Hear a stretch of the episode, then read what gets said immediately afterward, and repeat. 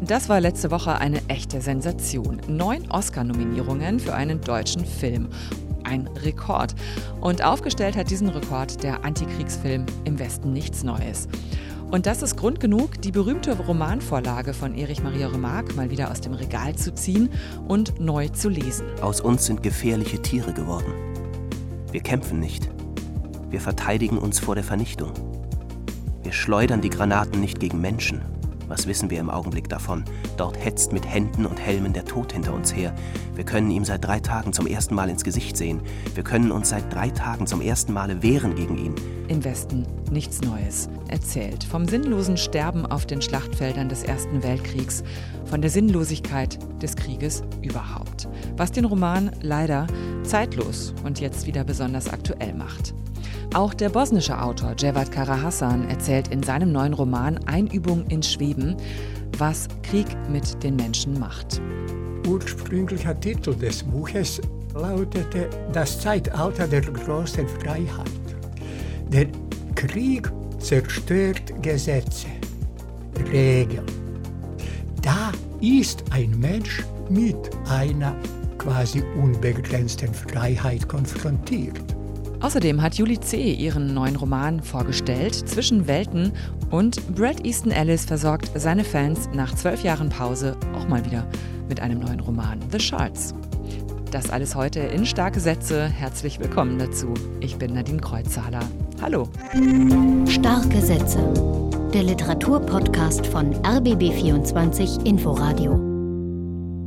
Der Peter-Hochel-Preis für deutschsprachige Lyrik geht in diesem Jahr an Judith Zander. Die Autorin lebt in Jüterburg in Brandenburg und schreibt nicht nur Gedichte, sondern auch Romane. Die Auszeichnung erhält sie aber für ihren Gedichtband Im Ländchen Sommer im Winter zur See.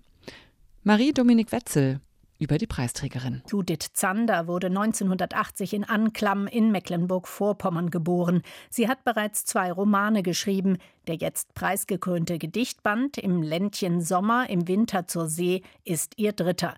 Die Fachjury lobte in ihrer Begründung Zanders äußerst nuancierte Wortarbeit und ihre hohe Musikalität.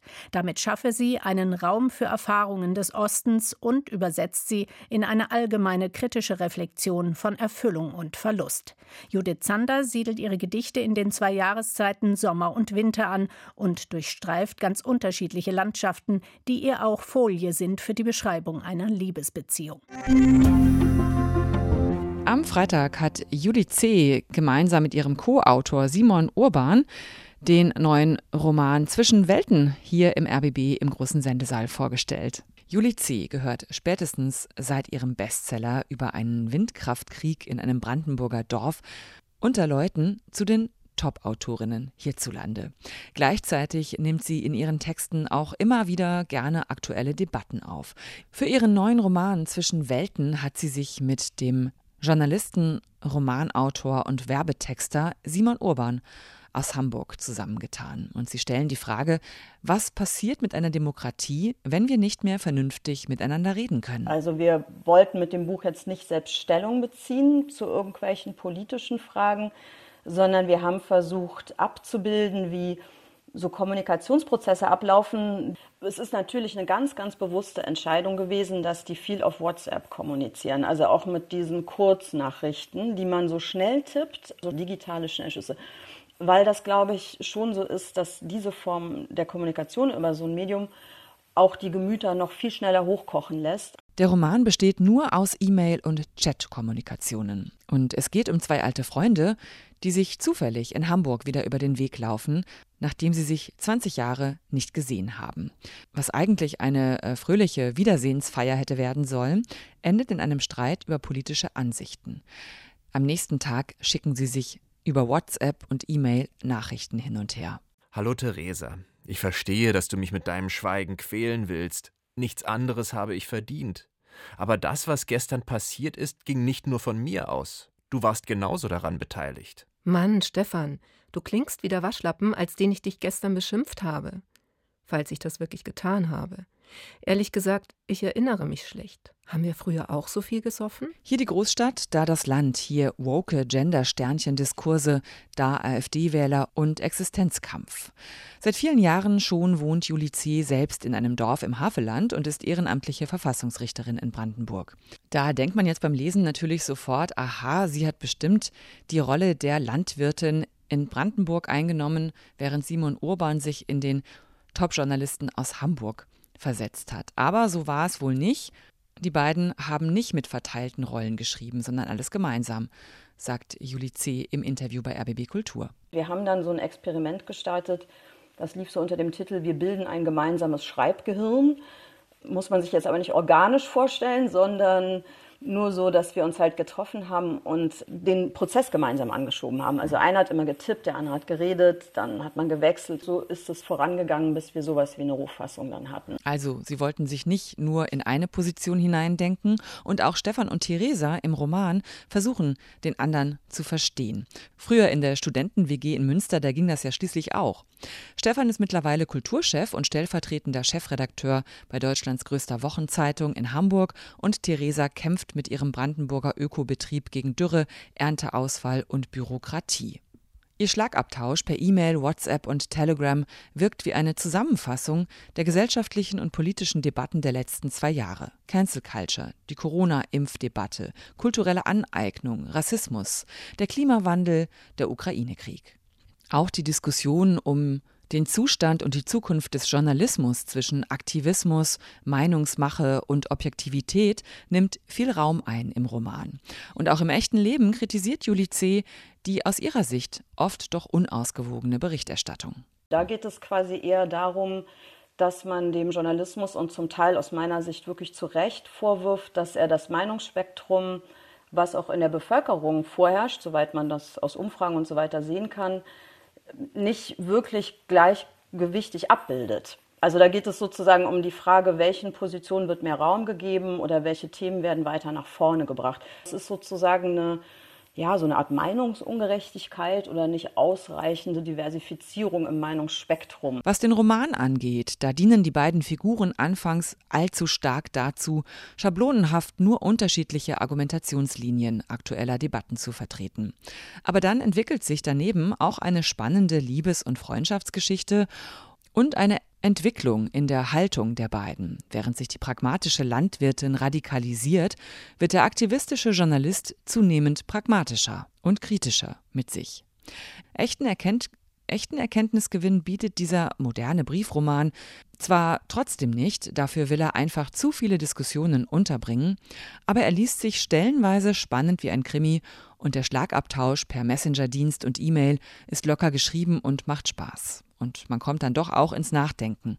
Darüber, was es mit unserer Demokratie macht, wenn Debatten nur noch Hass, Polarisierung und Aggression hervorrufen. Juli C. und Simon Urban Zwischen Welten. 448 Seiten hat das Buch und ist im Luchterhand Verlag erschienen. Und für 24 Euro zu haben. Im Westen nichts Neues ist gerade durch den Film und die Oscar-Nominierungsorgie in den Schlagzeilen. Auf Netflix ist der Film von Edward Berger zu sehen. Es lohnt sich aber unbedingt, den Roman von Erich Maria Remarque zu lesen. Als wir zum Bezirkskommando gingen, waren wir noch eine Klasse von 20 jungen Menschen, die sich, manche zum ersten Male, übermütig gemeinsam rasieren ließ, bevor sie den Kasernenhof betrat. Wir hatten keine festen Pläne für die Zukunft, Gedanken an Karriere und Beruf waren bei den wenigsten praktisch bereits so bestimmt, dass sie eine Daseinsform bedeuten konnten. Dafür jedoch steckten wir voll ungewisser Ideen, die dem Leben und auch dem Kriege in unseren Augen einen idealisierten und fast romantischen Charakter verliehen. August Diehl liest hier in einer RBB-Produktion die Geschichte von Felix Bäumer, der sich mit seinen Klassenkameraden begeistert freiwillig zum Krieg meldet und dann in den Schützengräben und Granattrichtern an der Westfront bald die realen Schrecken des Ersten Weltkriegs erlebt, des sinnlosen Sterbens, des Verschleißes von Menschenmaterial auf den Schlachtfeldern. Wir lauern. Das Feuer springt hundert Meter weiter und wir brechen wieder vor. Neben mir wird einem Gefreiten der Kopf abgerissen. Er läuft noch einige Schritte, während das Blut ihm wie ein Springbrunnen aus dem Halse schießt. Es kommt nicht ganz zum Handgemenge, die anderen müssen zurück. Wir erreichen unsere Grabenstücke wieder und gehen darüber hinaus vor. Oh, dieses Umwenden. Man hat die schützenden Reservestellungen erreicht, man möchte hindurchkriechen, verschwinden und muss sich umdrehen und wieder in das Grauen hinein. Wären wir keine Automaten in diesem Augenblick, wir blieben liegen, erschöpft, willenlos. Erich Maria Remarque hat damit 1928 den ersten Bestseller deutscher Verlagsgeschichte geschrieben. Das Buch hat sich millionenfach verkauft, auch weltweit. Gleichzeitig aber wurde es heftig angegriffen von den Rechten, vor allem von den Nationalsozialisten. 1933 gehörte im Westen nichts Neues zu den Büchern, die verbrannt wurden. Und 1938 wurde Erich Maria Remarque von den Nazis ausgebürgert. Aber da lebt er schon ein paar Jahre in der Schweiz und emigriert später in die USA. Remarque war selbst 1916 eingezogen worden und 1917 an die Westfront geraten. Da wurde er mehrfach verwundet und verbrachte den Rest des Krieges im Lazarett. Sein Anliegen war, nicht nur die Brutalität des Krieges zu schildern, sondern auch über eine seine verlorene Generation zu schreiben. Mein eigentliches Thema war ein rein menschliches Thema, dass man junge Menschen von 18 Jahren gewissermaßen, die eigentlich dem Leben gegenübergestellt werden sollten, plötzlich dem Tode gegenüberstellte. Und was würde mit ihnen geschehen? Aus dem Grunde habe ich auch im Westen nichts Neues eher als ein Nachkriegsbuch angesehen, als als ein Kriegsbuch, weil ich mir dachte, was, es wird immer wieder gefragt, was wird uns aus uns werden? Wie werden wir nachher leben können, nachdem wir alles dieses mitgemacht haben, nachdem wir uns mit dem Tode haben auseinandersetzen müssen? Wie wird es sein, wenn man uns nun wieder in das Leben hineintut? Und was wird mit uns geschehen? Und der Erfolg von dem Westen nichts Neues war auch nach meiner Ansicht vielmehr der eines Nachkriegsbuches, eines Buches, in dem diese Frage eben gestellt wurde. Was ist aus diesen Menschen geworden? Es wurde auch zum ersten Male gefragt, was haben nicht Menschen einen Schaden davon getragen, dass sie im Krieg gewesen sind und alle ihre sogenannten sittlichen Grundsätze umschmeißen mussten. Erich Maria Remarque im ARD-Fernsehen 1963. In nur vier Wochen, so erzählte er es, hat er das Buch 1928 fertig geschrieben, abends nach seiner Arbeit als Zeitungsredakteur. Und nicht sofort wollte jemand ein Buch über den Krieg verlegen. Samuel Fischer zum Beispiel lehnte es für seinen Fischer Verlag ab, bevor dann Ulstein den richtigen Riecher hatte. Es ist das Antikriegsbuch schlechthin. Und ich weiß noch, ich habe das Buch mit Anfang 20 zum ersten Mal gelesen und es hat mich wirklich umgehauen. Ich habe auch nie wieder in so einer Intensität und einer so literarischen Wucht vom Ersten Weltkrieg gelesen und von den Grausamkeiten des Krieges. Die neue Verfilmung von Edward Berger, insgesamt ist es erst die dritte, die habe ich leider noch nicht sehen können, aber sie hat ja Debatten ausgelöst. Der Regisseur und Drehbuchautor hat Figuren und Erzählstränge dazu erfunden, zum Beispiel fügt er die diplomatischen Verhandlungen mit ein und er soll das Ende abgewandelt haben. Dieses beiläufige, alltägliche und deshalb eher so tragische Sterben der Hauptfigur kurz vor Kriegsende. Er fiel im Oktober 1918, an einem Tage, der so ruhig und still war an der ganzen Front, dass der Heeresbericht sich nur auf den Satz beschränkte, im Westen sei nichts Neues zu melden. Im Film soll es nun ein Tod in einer letzten spektakulären Schlacht geworden sein. Das nimmt natürlich die eigentliche Aussage des Buches so gut wie weg. Der kommissarische Leiter des Erich Maria Remarque Friedenszentrums hat damit aber kein Problem. Sven Jürgensen sieht die ganze Debatte positiv. Sie und auch die Oscar-Nominierungen lenkten schließlich die Aufmerksamkeit auch wieder auf Erich Maria Remarque und sein weltberühmtes Buch. Wer sich selbst ein Bild machen will, den Film gibt es auf Netflix zu sehen und das Buch ist bei Kiepenheuer und Witsch zu haben. Wir bleiben beim Thema Krieg, gehen aber zeitlich viel weiter vor ins Jahr 1992. Damals beginnt die Belagerung von Sarajevo im Bosnienkrieg. Und es gibt wohl kaum einen Autor, der sich so intensiv mit diesem Thema beschäftigt hat wie Cevat Karahasan. Der bosnische Schriftsteller, Essayist und Theaterautor lebt in Graz und Sarajevo und hat die Belagerung damals selbst miterlebt. Schon 1993 hat er den Essayband Tagebuch der Übersiedlung darüber geschrieben und ist damit quasi über Nacht auch international bekannt geworden. Jetzt 30 Jahre später bleiben der Bosnienkrieg und die Zeit der Belagerung zentrale Themen für ihn. Einübung ins Schweben, so heißt sein neuer Roman, und in der Schwebe ist hier vieles. Rauchschwaden von Feuer- und Granateinschlägen, die Seelen der Toten, die Menschen, die zwischen der Vergangenheit und einer ungewissen Zukunft schweben.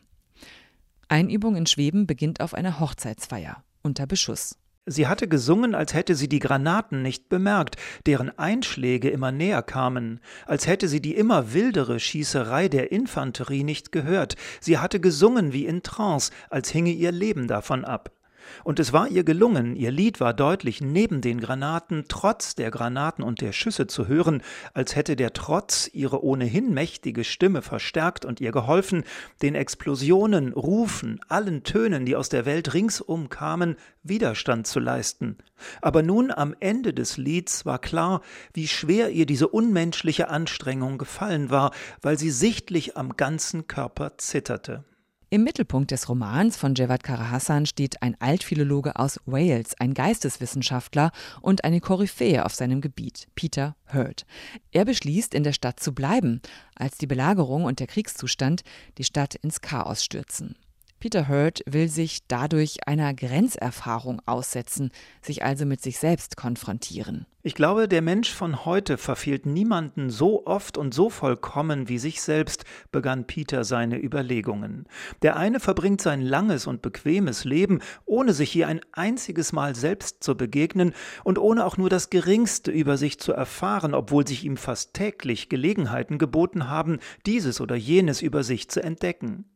Er verspielt all diese Gelegenheiten, weil er das Leben in einem schönen Zauberkasten verbringt, einem Puppenheim, wie Ibsen sagen würde, wo es warm und bequem ist, in dem es alles gibt außer Wirklichkeit und Versuchungen, wo alles wissenschaftlich kontrolliert und korrekt zugeht. Er weiß so gar nichts über sich. Der Ich-Erzähler ist sein bosnischer Übersetzer Rajko. Er nimmt ihn überall mit hin, führt ihn ein in die Kreise von Sarajevo, stellt ihm Leute vor. Im Gegensatz zu Rajko ist Peter niemandem verpflichtet. Er ist einer von außen, für den plötzlich keine Regeln mehr gelten, der sich plötzlich völlig frei schwebend, jenseits von Gesetzen und Regeln, Drogen und Sexorgien hingibt, sich mit zwielichtigen Gestalten einlässt und zum Unmenschen wird, sich völlig verliert. Er war auf die Wirklichkeit nicht vorbereitet. Er wollte unbegrenzte Freiheit erfahren. Und ohne Grenzen gibt es keine Freiheit. Das sagt Javad Karahassan. Einübung ins Schweben ist eine zutiefst melancholische, poetische Untersuchung darüber, was der Ausnahmezustand des Krieges mit Menschen macht auch wenn der Krieg längst vorbei ist. Humor und Tragik liegen hier dicht beieinander. Trotz der Schwere des Themas hat der Roman eine Leichtigkeit. Humor, Literatur, Theater, das waren auch die Dinge, die Kara Hassan damals in Sarajevo zur Zeit der Belagerung gerettet haben, erzählt er. Darüber in dieser Leichtigkeit schreiben, das konnte er allerdings erst jetzt, 30 Jahre später, mit genügend Abstand. Und jetzt holen die Bilder des Ukraine-Krieges die Erinnerungen von damals wieder hoch. Man versucht, einiges zu vergessen. Es gelingt hauptsächlich nicht. Man kann es einigermaßen verdrängen. Aber sowas ruft es wach. Das macht es. Und ehrlich gesagt, Gedanken helfen dabei nicht. Wenn ich daran denke, dass unschuldige Menschen leiden, verzweifle ich, will schreien will weinen. Das ist einfach schrecklich. Gerade erst am 25. Januar ist Cevat Karahasan 70 Jahre alt geworden. In der Akademie der Künste hat er an dem Tag sein Buch vorgestellt und nicht etwa seinen runden Geburtstag groß gefeiert. Geburtstagspartys mag er nämlich nicht. Ehrlich gesagt nicht. Ich habe meinen Geburtstag nie gefeiert, was meiner Frau mächtig auf die Nerven geht. Aber ich sehe einfach keinen Grund, so etwas zu feiern, weil ich mich nicht verdient fühle für die Tatsache, dass ich geboren worden bin. Ich habe nichts dafür getan. Einübung ins Schweben ist jedenfalls eine absolut klare Empfehlung von mir. Erschienen ist das Buch bei Surkamp, 304 Seiten, kosten 25 Euro. Und das ausführliche Gespräch mit Javad Karahassan können Sie am 11. Februar in Weiterlesen bei RBB Kultur hören. Als Rausschmeißer sozusagen habe ich heute noch ein Buch, das Fans von Brad Easton Ellis, dem Autor von American Psycho, sehnsüchtig erwartet haben. Nach mehr als zwölf Jahren hat Ellis einen neuen Roman geschrieben, The Shards, Scherben. Die 736 Seiten spielen im Los Angeles der 80er Jahre und NDR-Literaturkritiker Danny Marquez Marsalo hat's gelesen. Brad ist 17. Seine Eltern sind auf Weltreise. Er wohnt allein in einer Villa am berühmt-berüchtigten Mulholland Drive in den Hollywood Hills. Die Nachbarn Marlon Brando und Jack Nicholson. Eins seiner wichtigsten Probleme, ob er morgens den Mercedes oder den Jaguar zur Privatschule nimmt. Kokain gibt es reichlich, aber er steht eher auf Marihuana und Champagner. Wie seine allesamt reichen Mitschüler ist er immer leicht sediert. Wir waren Teenager, die sich mit Sex und Popmusik beschäftigten, mit Film und Prominenten, mit Lust und kurzlebigen Phänomenen. Natürlich konnten wir es uns leisten, alles durch dieses Prisma der Abgestumpftheit zu betrachten. Diese Taubheit der Welt gegenüber wird aufgerüttelt, als Robert Mallory auf die Schule kommt. Brad ist von Beginn an misstrauisch und beginnt nachzuforschen. Er findet Ungeheuerliches über den neuen Mitschüler heraus. An jenem ersten Schultag wussten wir nichts darüber, wie seine Mutter wirklich gestorben war oder über die Vergewaltigung seiner Stiefschwester, den Selbstmordversuch oder darüber, dass Robert Mallory die zweite Hälfte des elften Schuljahres in einer psychiatrischen Anstalt verbracht hatte. Zwei Dinge machen Brads Misstrauen heikel. Zum einen, in dieser Zeit treibt ein Serienmörder, von der Presse The Trawler genannt, in der Gegend sein Unwesen und tötet Highschool-Schülerinnen. Und Robert ist sehr attraktiv und Brad ist schwul, was damals keiner wissen darf. Die 80er beginnen schließlich mit der Reagan Revolution, der Besinnung auf konservative Werte. Der Washington Post hat Brad Easton Ellis vom Entstehen des Buches erzählt. Es war kein intellektueller Prozess, sondern ein emotionaler. Ich habe das erste Kapitel schon 1982 geschrieben. Geschrieben wurde es also von einem 18-Jährigen, der diese Dinge erlebt, während sie passierten. The Shards ist eine Autofiktion. Viele Elemente stimmen mit der Realität überein. Brad Easton Ellis ist tatsächlich sehr privilegiert in Los Angeles aufgewachsen und er ging wirklich auf die Buckley Privatschule, an der die Geschichte spielt. Aber einen als Trawler bekannten Serienmörder hat es nie gegeben. Die Namen sind geändert. In keinem der Interviews zum Buch wird Ellis konkret, was damals genau und ob überhaupt etwas passiert ist. The Shards ist eine ziemlich komplexe Geschichte. Manchmal passiert gefühlt überhaupt nichts. Seitenlang liest man, was Brad liest, isst, raucht, trinkt, wo er langfährt, was für Musik er hört. Ich fuhr spät in der Nacht umher und hörte immer wieder Nowhere Girl, während ich dem Mulholland Drive und dem verlassenen Sepulveda Boulevard folgte, den Beverly Glen Boulevard hinaufschoss, bis ich müde genug war, um endlich einzuschlafen.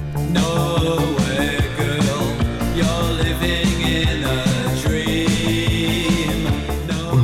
atmosphärischen Passagen wechseln sich ab mit Ausbrüchen, Gewalt gegen Menschen, gegen Tiere, Sex mit Männern, mit Frauen.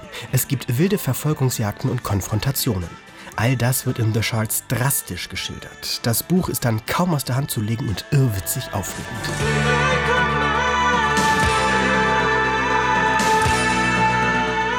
Am Ende gibt es eine Wendung, die zugleich erwartbar, aber auch originell ist. Bis dahin ist es ein Hochglanz-Highschool-Roman mit True Crime-Elementen. The Shards hat einen zunehmenden Sog, mitunter fühlt es sich so an, als wäre man mit dabei in diesem Los Angeles der frühen 80er. Zwölf Jahre hat Brad Easton Ellis keinen neuen Roman veröffentlicht. Endlich ist diese Wartezeit vorbei. Brad Easton Ellis meldet sich also zurück. The Shards, aus dem amerikanischen Englisch übersetzt von Stefan Kleiner, hat 736 Seiten und kostet 28 Euro.